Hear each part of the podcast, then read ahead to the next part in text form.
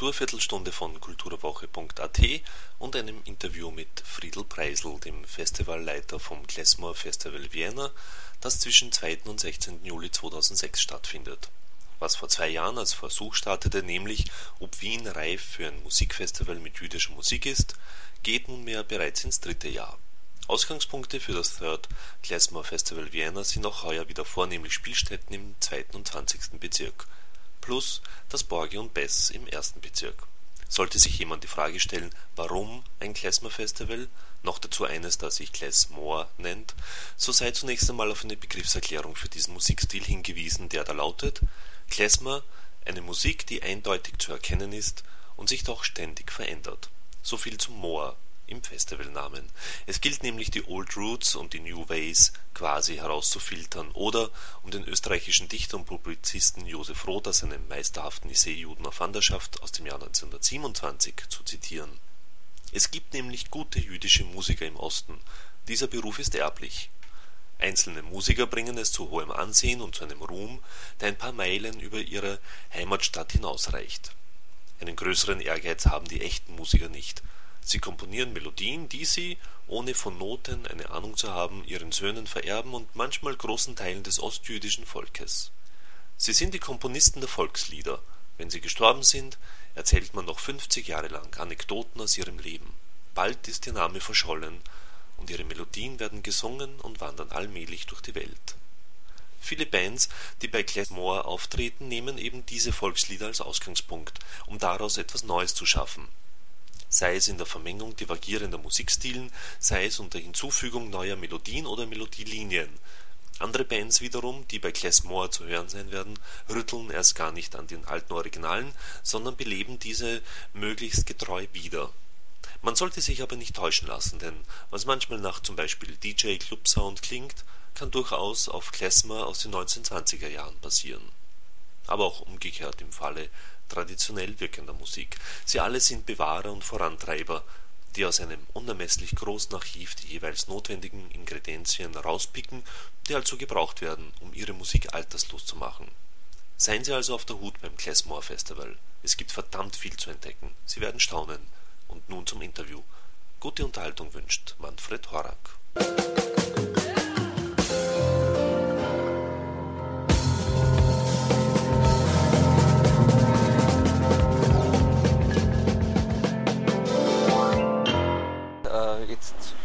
War der eigentlich sogar am Anfang in den Anfängen, also eben 2004, so überrascht, dass es eine große Szene gibt. Ich habe das gar nicht so für möglich gehalten. Ne?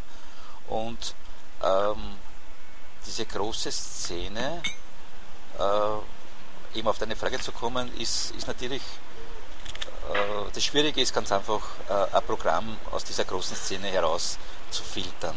Aber die Szene ist da, die ist genauso wie beim Akkordeon Festival da, nur wusste ich es da nicht, dass in der Klezmer-Szene so, so, so auch ein, so ein breites Spektrum da ist. Und zwar, da geht es ja von den Musikformen, okay, wo bleibt man bei Klezmer, aber, aber von den Musikformen von Ska bis Reggae und, und, und wieder, wenn man jetzt äh, Amagaches, äh, John Zorn Sachen hernimmt, gell? und dann wieder wieder die, die traditionellen Sachen. Also das ist ein wahnsinnig breit gefächert und ich habe im Frühjahr, so wie ich mich noch nicht so auseinandergesetzt habe mit dieser Kunstform oder überhaupt mit Gläsmer, habe ich das alles nur auf Osteuropäisch, also auf Osteuropa bezogen. Und eher die traditionelleren ja, also. traditionelleren. Ich meine, ich bin ja eigentlich erst durch die Klesmatik ein bisschen äh, aufmerksamer geworden. Äh, und dann eben, wie gesagt, Zakaria war ja bei mir beim, beim Akkordeon Festival und auch schon beim Klezmer Festival, die ganz andere äh, Klänge dabei haben in der Form von, der Klezmer-Musik. Und aber abgesehen davon merke ich ganz einfach, dass international äh, wahnsinniges Spektrum ist. Gell? Also, ich meine zum Beispiel das, das Du, dieses argentinische Du mit Klezmer-Musik, das finde ich sensationell. Das wusste ich früher nicht. Oder, oder gleich im ersten Jahr 2004 habe ich eine italienische Band gehabt. Also ich versuche auch zu splitten, so wie es halt weil, weil ich das nicht wirklich nur auf, äh, auf Osteuropa und auch, auf, und auch nicht auf Amerika beziehe. äh, sondern ganz einfach, da gibt es eine, eine wirklich die Nische und eine mhm. Vielfalt dessen. Mhm. Ähm, wenn man jetzt die, die, dadurch, dass du jetzt so schön einen Überblick hast über das internationale Klezmer-Geschehen sozusagen und äh, hernimmst, wie die österreichische Szene dasteht, dasteht, wir haben eben halt in erster Linie wahrscheinlich Koele 3 und, halt. So, und die Niftis und, und Herrn Pollack und so verschiedene Persönlichkeiten in der Szene zwar, aber glaube ich nicht so viel, vor allem angesichts der Geschichte, der jüdischen Geschichte mhm. hierzulande.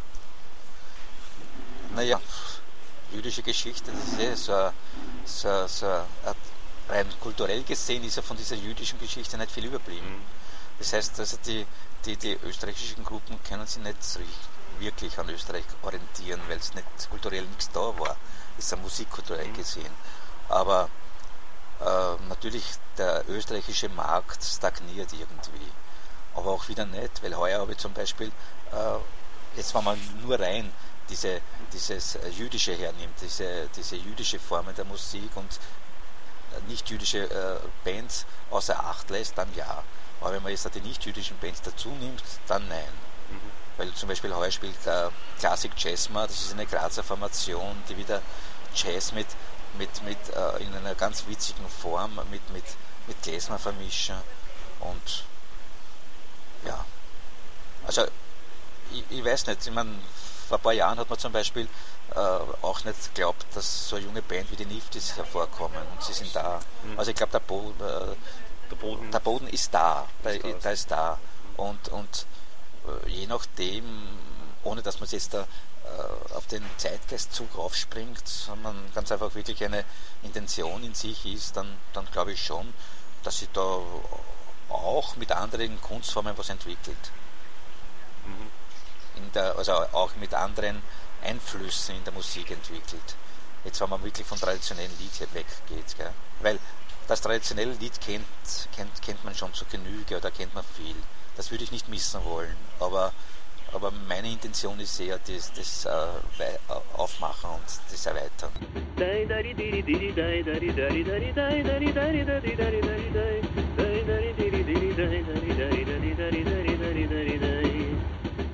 Gibt es eine Geschichte in, in, in, Österreich, dass es auch schon Klezmer-Festivals gegeben hat oder warst du tatsächlich der Erste sozusagen? Ja, also meines, meiner, meiner Meinung nach oder meines Wissens nach war ich der Erste, ja.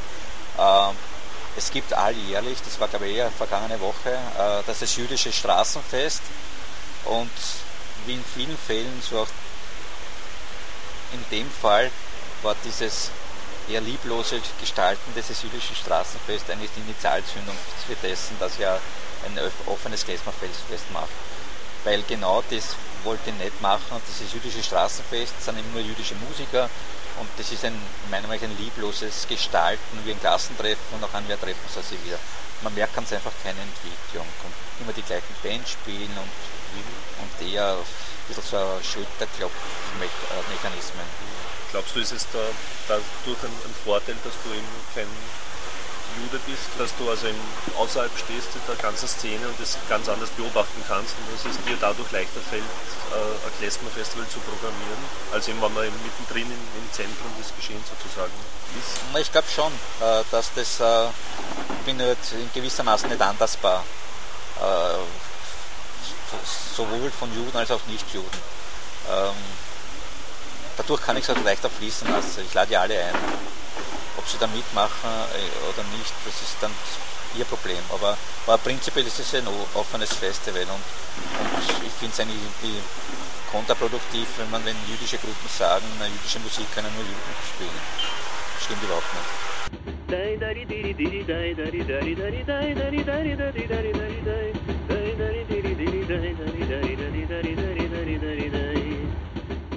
Hat dich die, haben dich die politischen Parteien irgendwie schon wahrgenommen sozusagen? Ich meine jetzt abgesehen von, von der Förderung, die du halt irgendwie einreichst oder so, aber eigentlich nicht. Da Nein. Im Gegenteil, das so voll enttäuschende war ja vergangenes Jahr in den sogenannten Gedenkjahr. Aber das hat eigentlich gar nichts mit uns zu tun, weil ich habe so einen, einen Katalog gesehen. Ähm, ich glaube, es hat keine einzige jüdische Veranstaltung gegeben. Also auch gefördert von der, von der Republik Österreich, sagen wir so. Und das finde ich schon irgendwie steil, dass das nicht passiert. Aber ich würde mal sagen, bei der Roma ist das genauso passiert. Also nicht passiert. Mhm. Und eigentlich haben sie mich nicht so wahrgenommen. Es ist halt so, wie es halt ja, beim Akkordeonfestival war es ähnlich. Nur habe ich da länger gebraucht als jetzt beim Klezmer Festival vom Zeitraum her gesehen, dass man international viel früher wahrgenommen wird als national. Mhm. Aber das ist eh das Typische. Wir haben jetzt nur rein politisch gesehen eigentlich durchs Akkordeonfestival einen Kontakt zum israelischen Botschafter gehabt. Der hat uns einmal eingeladen, die Ruth Schwarz und mich. Und der hat zum Beispiel sehr positiv empfunden, dass heuer eine israelische Band beim, beim Klezmer Festival dabei ist. Äh, das ist aber nichts Parteipolitisches, nur ein Botschafter gewesen. Aber sonst eigentlich nein. Was ich natürlich sehr positiv finde. Mhm. Äh, nicht ignoriert zu werden und keinen Einfluss, dass kein Einfluss genommen wird. Mhm. Ähm, negativ empfinde ich schon, dass ganz einfach das so, so nebenbei in die abläuft. Ich meine, die Öffentlichkeit und auch die Medien springen an, aber, aber so, dass, äh, dass irgendein Politiker sagt, das ist gut, was wir da machen oder so, das passiert eher nicht. Na,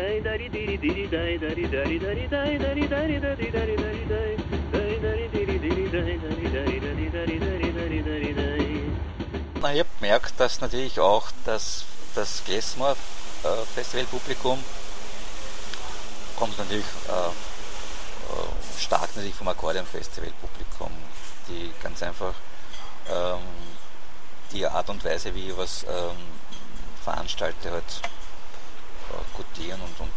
das ein positiver werten. Aber was ich beim Klezmer Festival auch sehr stark merke, ist ganz einfach die jüdische Bevölkerung. Die jüdische Bevölkerung.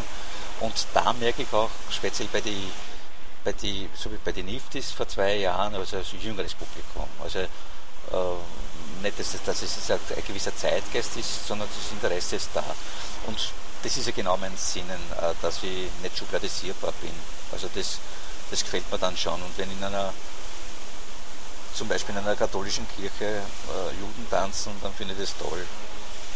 Mhm. Ähm, ich glaube, dass man heuer durch diese zwei äh, Programmpunkte mit DJ Lions und mit dem Abschluss, wo oder auch mit der, mit, mit der Amsterdam Klezmer Band, wo man auch junges Publikum anspricht, äh, ich glaube, dass das auch mehr in diese Richtung geht. Das ist auch meine Tendenz, weil äh, äh,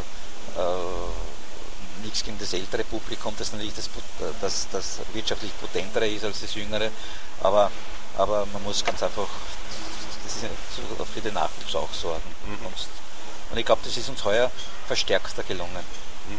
Also ich denke, ich denke daran, dass es heuer verstärkt sein wird. Mhm. Was natürlich auch bei den Locations selbst schon äh, ist, wie ist das programmiert halt, wo was stattfindet. Ja, ah, ja natürlich, gell, aber, aber durch das, das Borge, das ja doch ein sehr mhm. junges Publikum hat, mhm. äh, werden wir ganz einfach auch äh,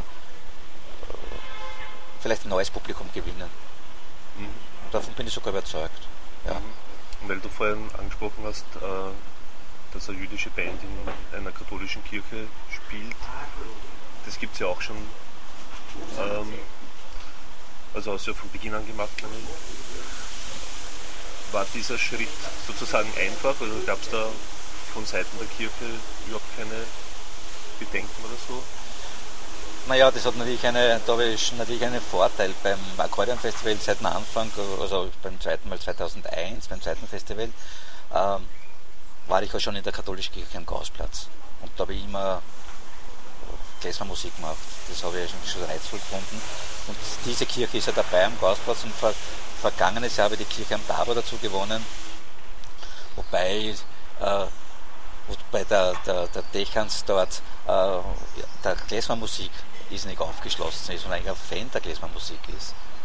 Äh, unabhängig davon habe ich es natürlich ganz äh, also das war für mich schon ein, ein äußeres Zeichen. Das ist eine ein, ein Arik Brauer Freske äh, auf der Außenseite der Kirche.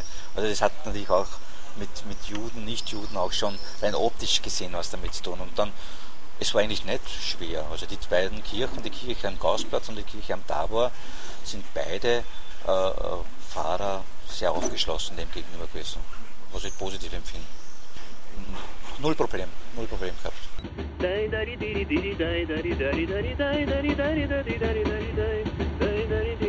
sí, sí.